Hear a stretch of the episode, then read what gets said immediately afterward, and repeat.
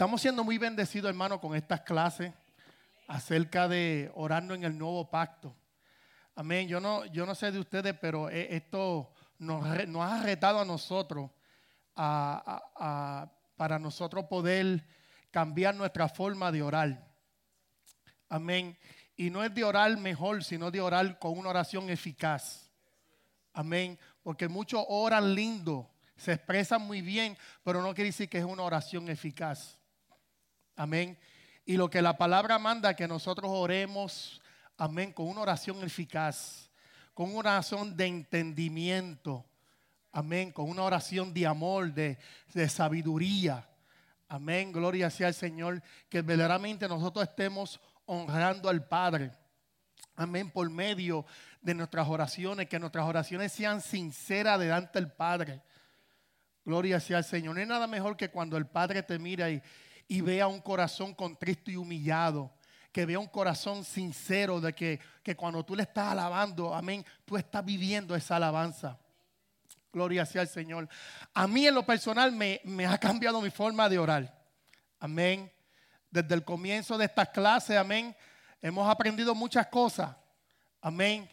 Hemos aprendido, amén, porque eh, en ninguna de las cartas vemos a los apóstoles, ¿verdad? Orar, estar reprendiendo, echar fuera al diablo, ni nada de estas cosas, sino que vemos a ellos orando unas oraciones apostólicas. Amén. Una oración, con inteligencia. Amén. Gloria sea al Señor. Y esto ha sido tremendo porque, eh, vuelvo y digo, para mí ha sido de bendición. Para mí ha sido de bendición. Y no solamente que, que ¿cómo, yo puedo decir esto? Que nos, nos, nos motiva y nos inspira a orar más. No solamente en nuestra recámara, no solamente en el cuarto, amén, sino que donde quiera que uno vaya, estés manejando, tú estás en una comunión con el Padre. Porque es una comunión que nosotros tenemos con el Padre. Amén. Nosotros nos comunicamos a través de nuestro espíritu porque el Padre vive en nosotros y nosotros tenemos comunión con el Padre. Amén. Y esa es la bendición que nosotros tenemos. Y entonces hoy, esta noche, vamos a estar hablando, amén, en, en Filipenses capítulo 1. Gloria sea al Señor y vamos a estar hablando de una oración cuando Pablo, eh, Pablo está rogando a los filipenses, amén, que, cuando, que, haya un amor, eh, que el amor entre ellos, que el amor abunde más y más entre ellos mismos. Gloria sea al Señor. Y hoy le vamos a dar la énfasis acerca del amor. Gloria sea al Señor porque y acerca del gozo. Gloria sea Señor. Efesios, a mí, Filipenses capítulo 1, versículo 9 al 11. Hoy nos vamos a quedar aquí del, del capítulo, capítulo 1, del versículo 9 al 11. Ahí, ahí, ahí nosotros vamos a desarrollar esta clase. Amén. Eh, dice así la palabra, y esto pido en oración que vuestro amor abunde aún más y más en ciencia y en todo conocimiento, para que, para que, para que aprobéis lo mejor, a fin de que seáis sincero e irreprensible para el día de Cristo, lleno de fruto de justicia que son por medio de Jesucristo para gloria y alabanza de Dios. Quiero leer otra versículo 9. Y esto pido en oración, que vuestro amor abunde aún más y más en ciencia y en todo conocimiento. Padre, te damos gloria y honra, Señor. Gracias, Padre, por este momento, Señor, que tú nos das, Dios mío, de poder expresar la vida de Cristo. Señor, yo te pido, Padre Santo, que esta palabra sea una semilla de vida, Señor, que penetre nuestro espíritu, Padre Santo, y que podamos ser afirmados en tu verdad, Dios mío, Señor. Permítenos, Señor, entender, darnos, la iluminación para entender la palabra revelada, Padre. Te lo pedimos, te lo pedimos, Padre Santo, en el nombre de Jesucristo. Amén, amén. Gloria sea al Señor. Aquí vemos al apóstol Pablo eh, orando y donde él, donde él se donde él está orando, él está orando desde la prisión. Y cuando digo de la prisión, él está literalmente en una cárcel, amén, en Roma. Y allí se encontraba él escribiendo estas cartas a las iglesias. Y aquí en específicamente le está escribiendo a la iglesia, a la iglesia de, de, de los filipenses. Y le está hablando, amén, y le está escribiendo una carta en forma de oración dándole fortaleza a ellos. Es una carta de fortaleza. Dándole eh, para que ellos, para que en ellos haya confianza. Dándole ánimo y gozo en el Señor. Gloria sea al Señor.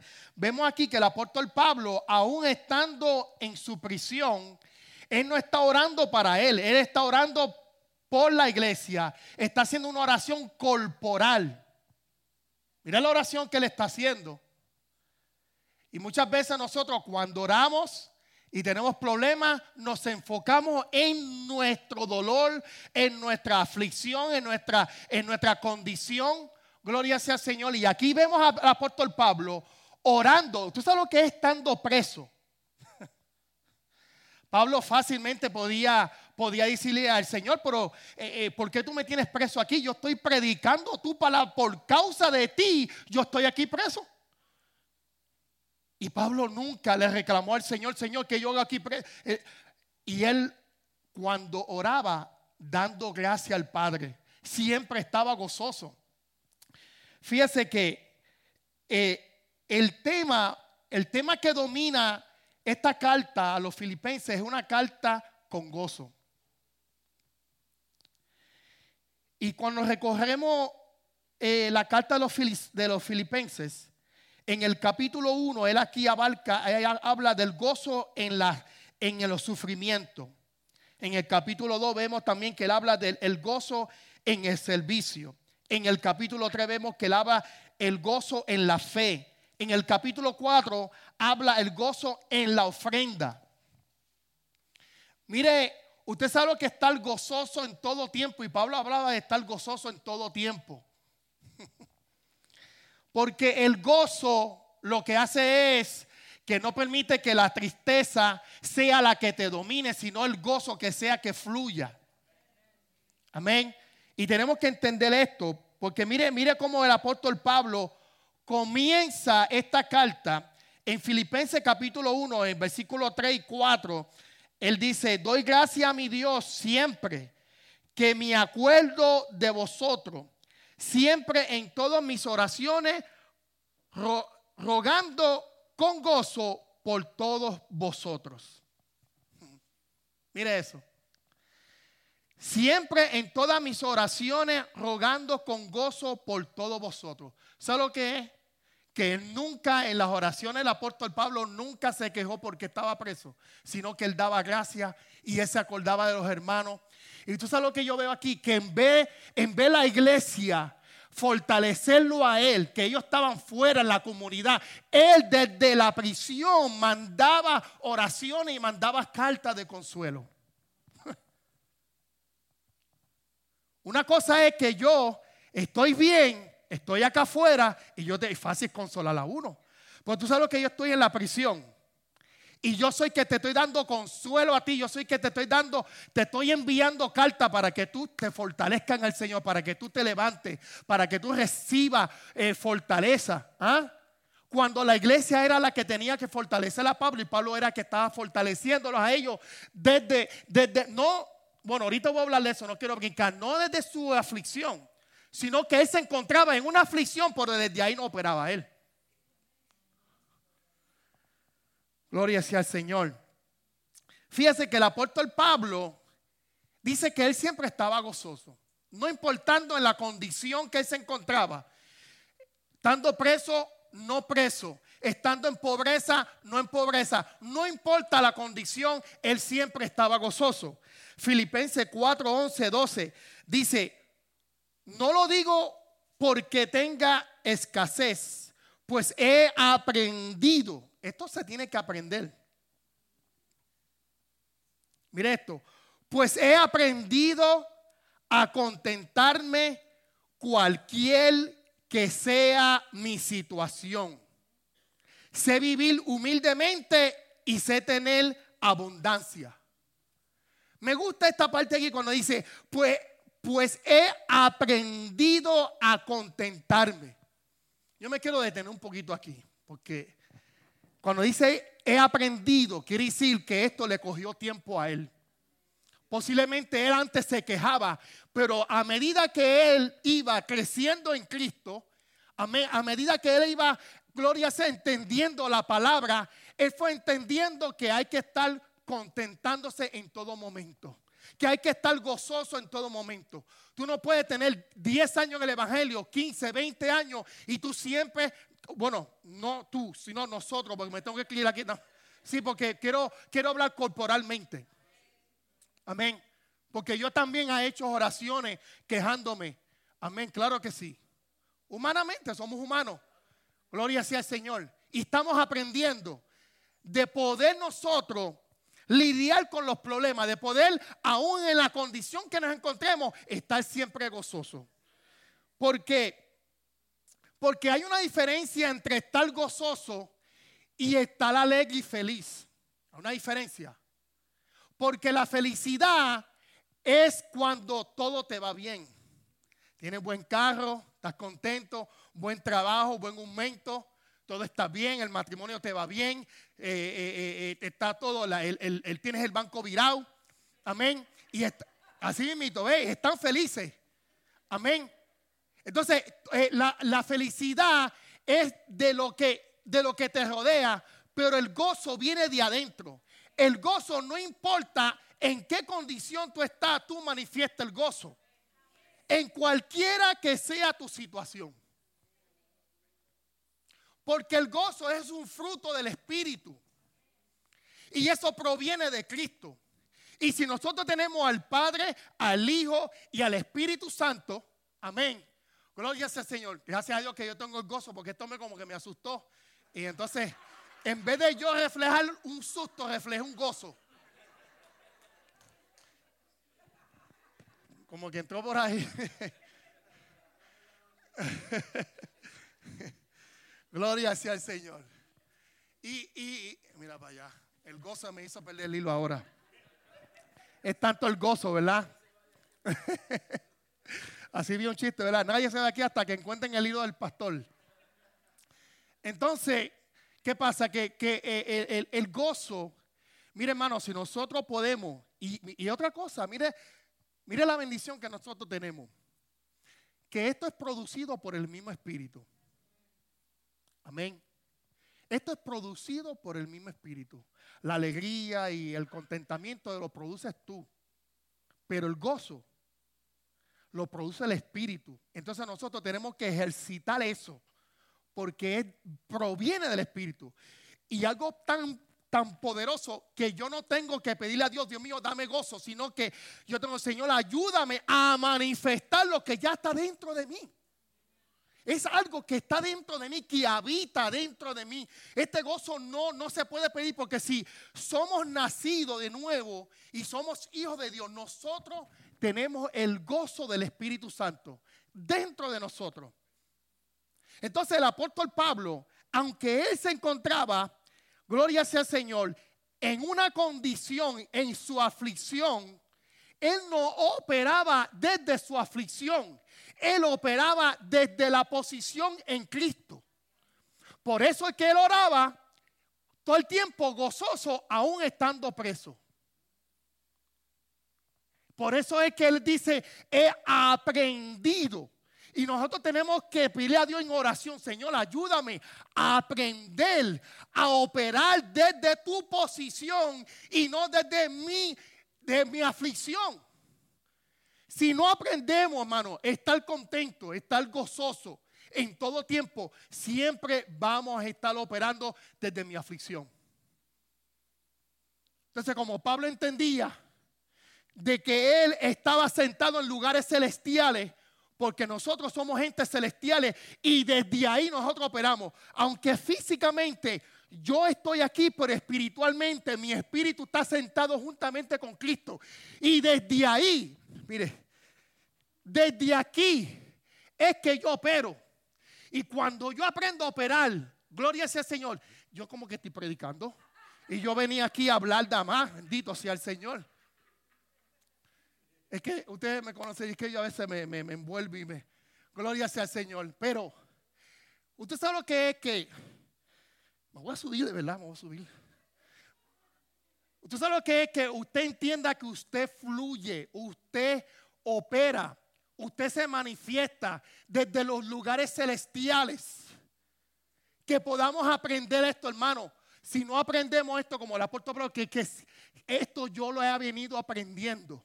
Si no aprendemos, vamos a estar aquí, Señor, mira mi prueba, Señor. Mira mi dolor, Padre, Señor, no resisto más, Padre, este diablo. Pero cuando tú entiendes que tú estás sentado juntamente con Cristo, Señor, hay una aflicción, hay un problema, pero yo me gozo en ti, Padre, Señor. Tú tienes todo bajo control. Yo estoy en ti, tú estás en mí. Gloria sea Señor. Tú me das la fortaleza. Esto a mí no me va a tumbar. Gloria sea Señor. Porque tú vas aprendiendo, aprendiendo, cada momento tú vas aprendiendo a operar desde un lugar celestial. Gloria sea al Señor. Esto es tan poderoso, hermano. Pablo oraba y rogaba a los hermanos que el amor de ellos abunde más y más. Y mire esto, si usted lee el Filipenses capítulo 1, versículo 9, él ahí no está orando para que amen, él no está orando para que, para que amen al apóstol Pablo, ni mucho menos está orando para que amen a Dios. Ahí me voy a llegar ahí. Él está orando para que el amor abunde más y más entre ellos, entre nosotros, corporalmente. Gloria sea Señor. Mire cómo, cómo dice el versículo 9 dice, y esto pido en oración, que vuestro amor abunde aún más y más en ciencia y en todo conocimiento. Y lo que le estoy hablando aquí no es un amor fileo, no es un amor de sentimiento, es un amor ágape, un amor sincero, puro, amén, que no se mueve en los sentimientos. Gloria sea al Señor. Ese es el amor que estoy hablando aquí. Entonces, eh, eh, Pablo está orando y le está rogando a los hermanos para que abunde más y más el amor de Dios.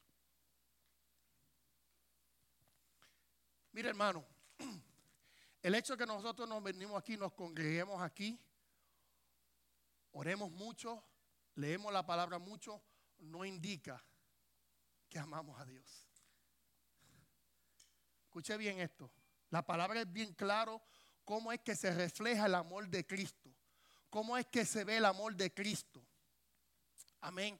Y si la Biblia requiere, dice que no dejemos de congregarnos. Amén. Que siempre estemos en oración. Que siempre estemos en la palabra. Gloria sea al Señor. Pero aún así no indica. Amén. Y no, no indica, no deja, no deja, de, no deja, eh, ¿cómo se llama? No indica que nosotros amamos a Dios. Y Pablo aquí habla algo tan poderoso. Gloria sea al Señor. Que dice que se amen los unos a los otros. Que ese amor pueda en conocimiento, que ese amor pueda crecer. Que ese amor pueda fluir entre nosotros. Un amor sincero. Mire, yo no quiero abarcar mucho aquí, pero hay algo aquí que es tan importante. ¿Cómo era que se amaba en el viejo pacto y cómo se ama ahora en el nuevo pacto?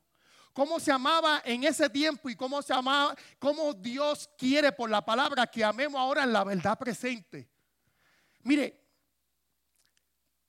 mire, aquí, lo aquí en, en Mateo capítulo 22, Mateo capítulo 22, de 36 al 40.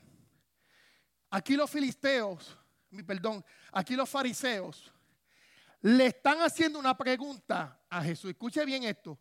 Y una pregunta, amén, de un mandamiento del viejo pacto. Y le dice así Mateo 22, de 36 y 40. Dice, maestro, ¿cuál es el gran mandamiento, el gran mandamiento en la, en la ley? Jesús le dijo, amarás al, Señor tu Dios con todo tu corazón y con toda tu alma y con toda tu mente.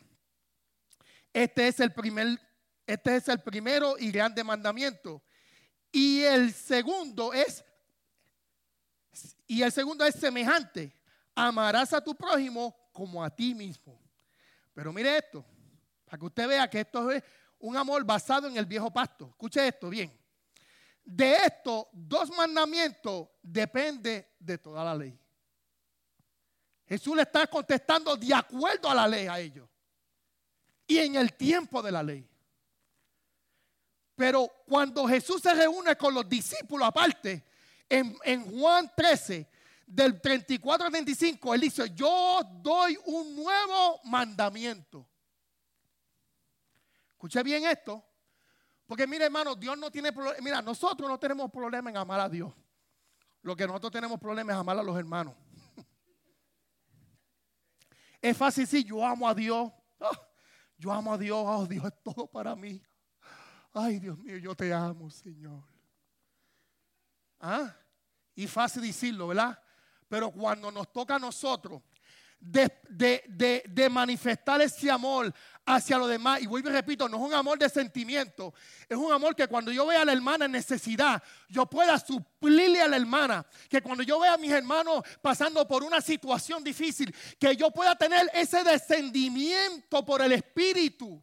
Por eso que dice que abunde el amor, más y más en conocimiento, que yo pueda tener conocimiento que yo pueda orar. Es más, yo me pregunto, yo oro así, Señor, revélame ¿Dónde está la necesidad en los hermanos para yo suplir la necesidad? No todo el tiempo tiene que ser monetariamente. Puede ser que yo esté ahí por ese hermano. Puede ser que yo le dé una llamada. Puede ser que yo lo visite. Amén. Esa es la forma de manifestar el amor de Dios. Antes, la gente cuando oraban y usaban la palabra descendimiento era para ver demonios. Y aquí Pablo está hablando que tengamos ese descendimiento de poder ver la necesidad de los hermanos. De yo poder ver dónde está el problema, dónde está la, dificultad, dónde, dónde, dónde, dónde yo puedo ayudar a un hermano. Pero antes todo era descendimiento. Amén. Y veían cosas que no tenían que ver. Gloria sea al Señor. Entonces aquí Juan 13, 34 y 35, Jesús le dice a sus discípulos, un nuevo, un mandamiento nuevo os doy, que os améis unos a otros. Él no le está diciendo que améis a Dios, porque eso es fácil. Él aquí ahora le está diciendo algo que iba a ser una gran responsabilidad. Esto ahora en la gracia, hermano, esto conlleva una gran responsabilidad. Un mandamiento nuevo, nuevo os doy, que os améis unos a otros, como yo os he amado. Que, que también os améis unos a otros. Y mira lo que dice 35. En esto conocerán todos que soy mis discípulos si tuviereis amor los unos con los otros. Hmm, es Jesús hablando. Eso es Jesús hablando.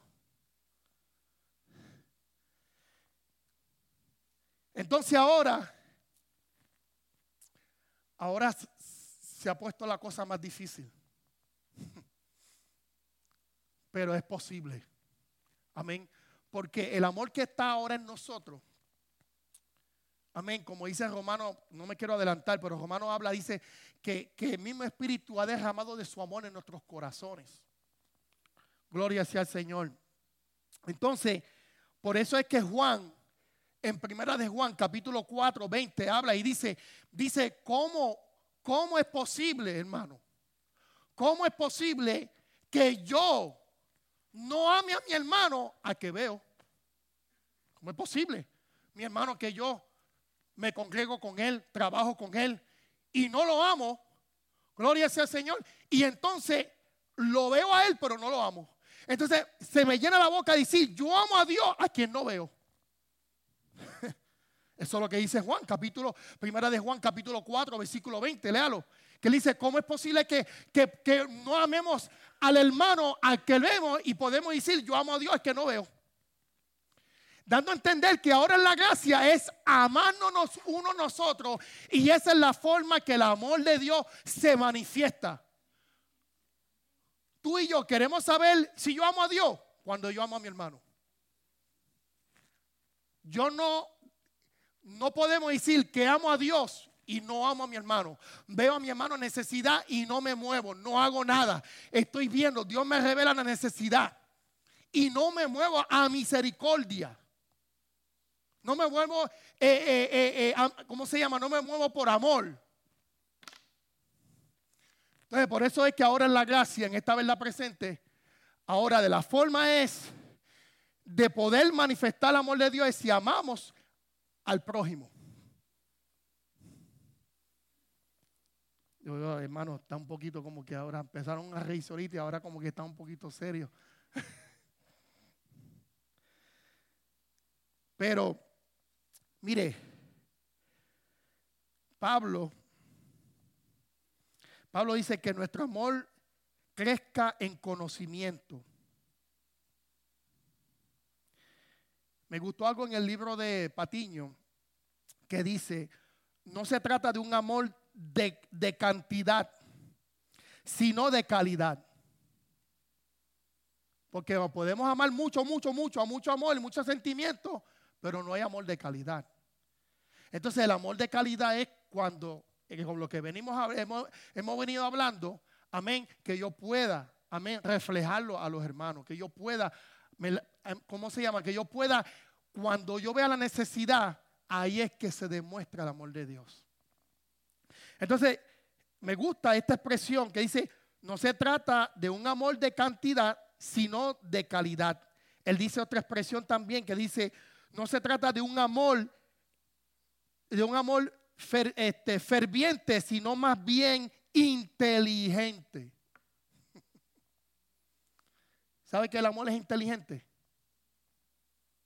El amor tiene conocimiento. Y estoy hablando del amor de Dios. No estoy hablando del amor de sentimiento. Ese amor de sentimiento es solo sentimiento cuando todo está bien, te amo. Pero el día que tú me falles, ya no te amo. Pero el amor que habla la palabra, el amor de Cristo, no en balde, ahora que se me viene a mi mente, cuando Jesús confronta a Pedro y le dice, Pedro, ¿me amas? Y le hace esa pregunta tres veces. Pedro estaba confundiendo con un amor fileo. Porque Pedro siempre se pasaba con Jesús y eran panas y caminaron tres años juntos. Y él pensaba que Jesús le estaba haciendo una pregunta, que si él lo amaba a él en, en cuestión de sentimiento. No, y por eso es que Jesús le dijo, tú me amas. Me ama lo suficiente para que tú vayas ahora a apacentar mis ovejas. Me ama lo suficiente para que ahora tú no me niegues más nada me ama lo suficiente para que tú eres capaz de morir por la causa del Evangelio. ¿Ves que no es un amor de sentimiento? Eso es lo que era Jesús le estaba transmitiendo a Pedro. Pedro, tú no me estás entendiendo. Me amas de verdad lo suficiente para tú morir por esta causa. Porque ahora yo te voy a lanzar ahora como apóstol. Y Pedro sí que murió por el Evangelio, como los otros apóstoles. Ellos sí que amaban el Evangelio, amaban a Dios y lo demostraron. Y se vio esto en la palabra. Gloria sea al Señor. Mire, tenemos que orar a Dios que cuando que este amor fluya en nosotros que cuando fluya, que fluya de tal manera que podamos manifestar misericordia. Que cuando este amor fluya, Y vuelvo y digo, este amor, usted cuando ore, no ore que Dios te lo dé, sino que, Señora, ayúdame a entender lo que ya tú me has dado. Dame, dame la iluminación, ayúdame a aprender a desarrollar esta nueva naturaleza que tengo. Porque es parte de la nueva. Dios nos hizo participantes de esta nueva naturaleza. Entonces, cuando dice aquí que un amor que fluya, amén, en misericordia que podamos manifestar justicia, que podamos nosotros perdonándonos unos a los otros. Porque si yo no perdono, ni pido perdón, ni perdono, entonces la pregunta es, ¿se estará manifestando el amor de Dios en la vida de esa persona? Mire, este amor es un amor de conocimiento, tanto así que es un amor que cuando tú amas a este nivel que habla la palabra, tú eres generoso. Y se manifiesta esa generosidad en ti, de tu dar, de tu ayudar, de tu dar en la obra de Dios. Amén. Por eso es que nosotros ni ofrendamos ni diezmamos de acuerdo, como hemos lo dicho, de acuerdo a Malaquías. Porque ellos cuando diezmaban y ofrendaban era para que Dios abriera los cielos cuando ya ahora los cielos están abiertos para nosotros en esta verdad presente. Ellos diezmaban y ofrendaban para que el alimento no faltara en su hogar cuando ya nosotros tenemos el proveedor que vive dentro de nosotros y nosotros tenemos la provisión que es mismo Cristo. Mire eso, para que usted vea. Si nosotros diezmamos en este tiempo, pero es de acuerdo a la gracia que ahorita voy a estar hablando. Entonces yo no, yo no, eh, eh, yo no ofrendo ni diezmo con ese miedo de que viene el devorador, amén, que me va a robar, que me va a destruir, cuando ese devorador ya fue destruido en la cruz. Amén. Entonces aquí, mire esto, la iglesia de Macedonia ellos sí ofrendaban con un corazón de, generosidad. Y esto aquí lo hemos hablado muchas veces, segunda de Corintios, capítulo 8, donde habla que esta iglesia, muchos de ellos estaban en su profundo pobreza y ellos le rogaron a la iglesia, no, no, mire, por favor, no, nosotros queremos también ser partícipes de ese servicio, nosotros queremos ofrendar también. Aún nosotros pasando por pobreza, nosotros queremos también dar también. Mire eso. Malaquía tenía que rogarle a ellos que trajeran sus diezmos. Y aquí en la gracia ellos le rogaban a la iglesia, por favor, yo quiero diezmar, yo quiero ofrendar. Yo quiero ser partícipe de esto. ¿Sabe lo que es eso? Pastor Willy, no importa, aunque yo esté pelado, yo, yo quiero ser partícipe de esto.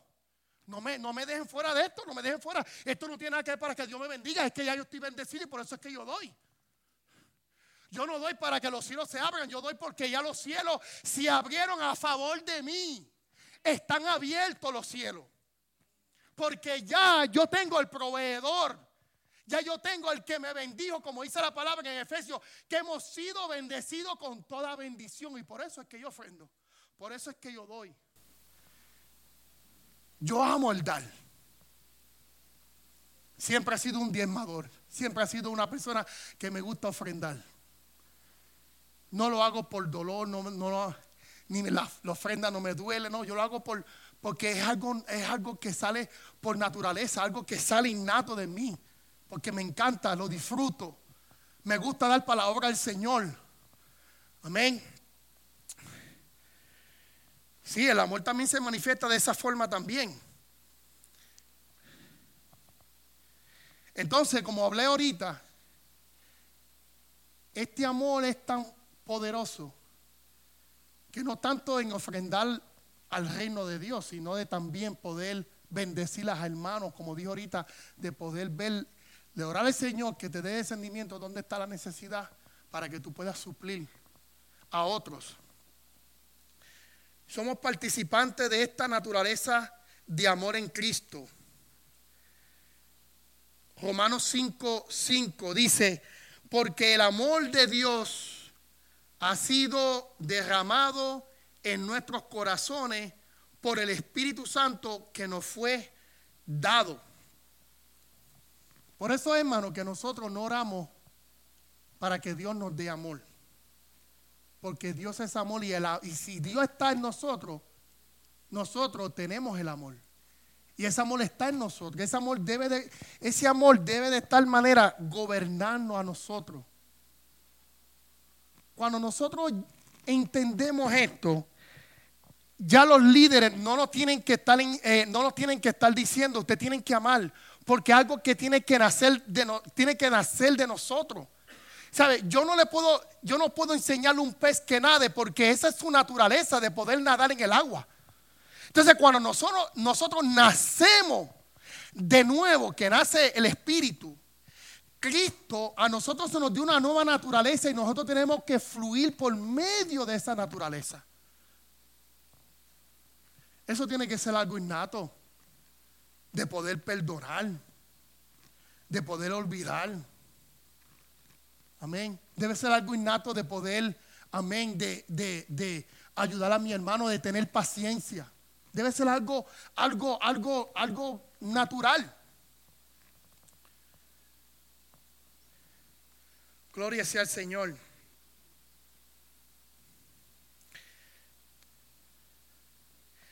Este amor, amén, aunque sí, este amor, aunque sí está en nosotros, como dijo Pablo ahorita, ¿verdad? Como, perdón, como leí ahorita que Pablo decía, he aprendido esto se tiene que aprender, aunque está en nosotros, pero tenemos que ejercer este amor.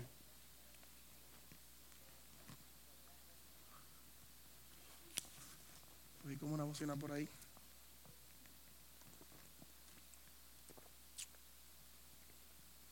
Este amor, gloria sea Señor, tenemos que ejercitar este amor que está en nosotros. Mire, Cuando dejamos desarrollar el amor inteligente, no vamos a amar porque, porque alguien nos tenga que estar diciendo ama. Simplemente tú lo haces porque entiende, entiende y fluye en ese amor.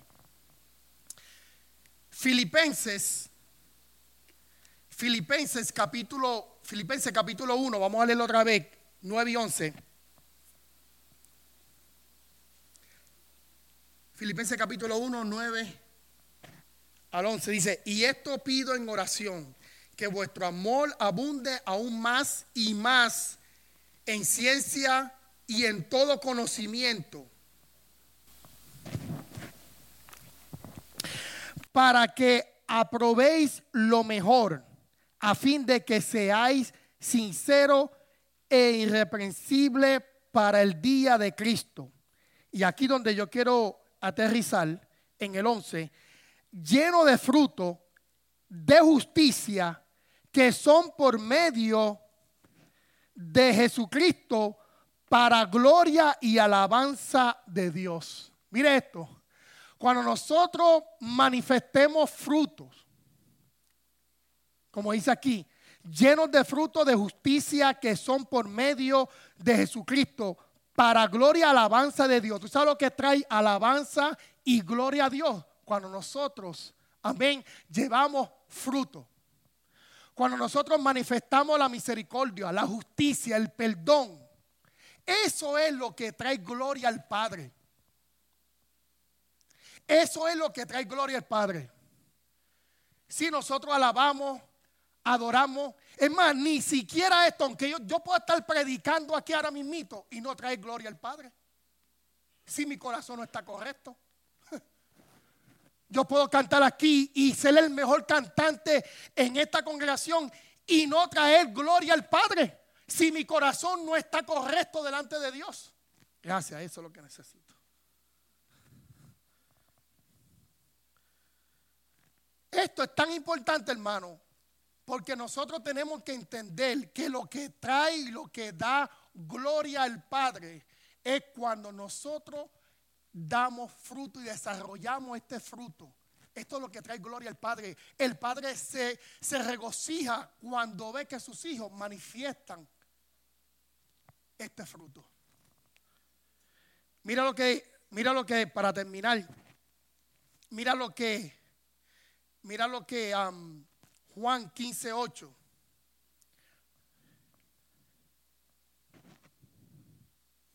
Y si usted nota, hermano,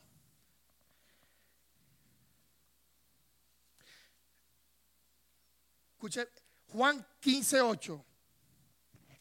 Cuando Jesús está hablando a los discípulos, yo soy la vid verdadera y ustedes son los pámpanos. Mira lo que trae gloria al Padre. Mira lo que trae alabanza al Padre. No en balde que Jesús dijo, este pueblo de labio me adoran, pero su corazón está lejos de mí. Está lejos de mí. ¿Por qué? Porque no tenía un corazón, no tenía un corazón conectado al de Dios. Entonces Juan 15:8 dice, en esto es glorificado mi Padre, en que llevéis mucho fruto y seáis así mis discípulos. ¿Sabe cómo se conoce un discípulo de Dios? Cuando tú llevas fruto.